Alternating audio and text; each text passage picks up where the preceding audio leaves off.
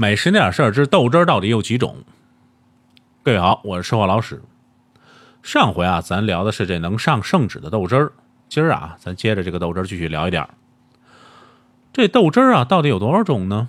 咱啊，先从这个豆汁儿的起源聊点儿。豆汁儿的起源啊，绝对是纯属一个偶然。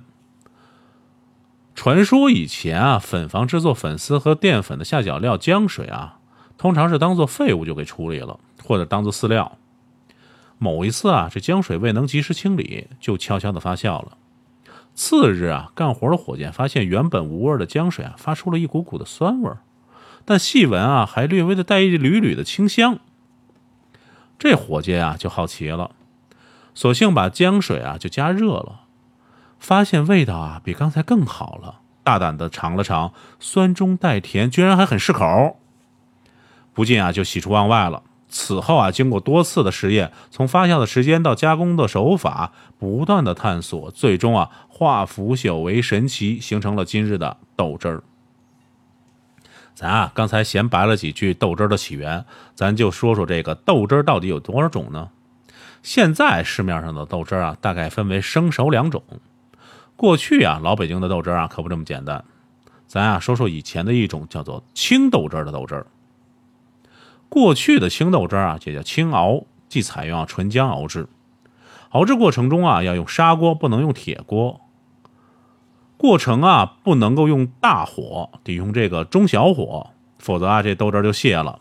很多人啊，熬豆汁不会熬，用大火一熬，哎，豆汁就泄掉了。要干嘛？要四开不开的，咱叫啊什么乌都开。这种豆汁儿啊，味道会比较浓郁，稍微略微偏酸一点。放置时间稍微长一点啊，就会有轻微的分层现象。这种豆汁儿啊，过去是串街的这个豆汁车和这个挑挑子的大多经营此类。还有一种对应的叫什么呀？叫稠豆汁儿。稠豆汁儿啊，叫勾面儿。在豆汁熬制过程中啊，将绿豆淀粉熬成稀糊状，慢慢的兑入这锅中，即兑即搅，使这锅中的豆汁儿啊逐渐的变稠。特别啊，您得注意了。绝不能勾后芡成了浆糊。老话讲叫什么呀？叫稀里溜的。这种豆汁啊，口感比青豆汁略甜，比较适合儿童食用。这种豆汁啊，放置时间长了也不会有分层现象，卖相要好于青豆汁是过去啊庙会豆汁摊的主打产品。不过那时候也有为了赚钱偷工减料的兑米汤子的，哎，那口感啊就不能说了。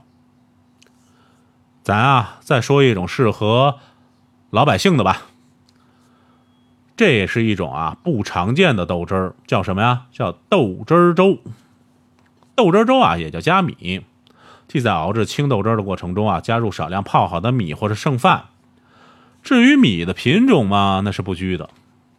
根据老人们的经验啊，这小米不如大米，好米不如次米，新米不如陈米。总之啊，这米是越差，味道就越好。最好的是什么呢？最好的是陈仓老米，还得有那么一股子米糠味儿。哎呀，这样的味道啊，就与豆汁的酸甜味道相结合，会产生一种特别的味道。这种豆汁啊，在当时也是很少有专门卖的，大多是买回生汁以后啊，根据自家的口味自己慢慢熬成的。过去啊，老北京的豆汁儿摊儿啊，有油商，也有小店铺，种类是五花八门的。咱啊，也就能先说这么几种。有机会啊，咱再慢慢的补充。最后啊，咱再闲摆几句。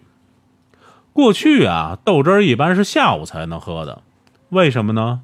卖豆汁儿的清早要去粉房进货，回到家里啊得加工，是不是？准备好了以后啊，午后才能出摊呢。为什么选择午后呢？因为午后啊，街上的人会比较多，豆汁儿啊可以在较短的时间内卖完，质量啊也比较会有保障。好了，喜欢我们的可以点击关注并转发，咱啊下期接着聊。